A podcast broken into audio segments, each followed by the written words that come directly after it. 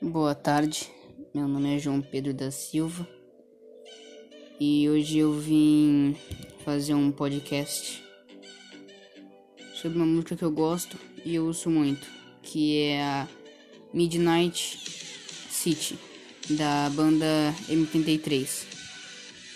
Essa música ela criou uma forte popularidade e fama e ela foi lançada em 2012 tem uma música mais antiga.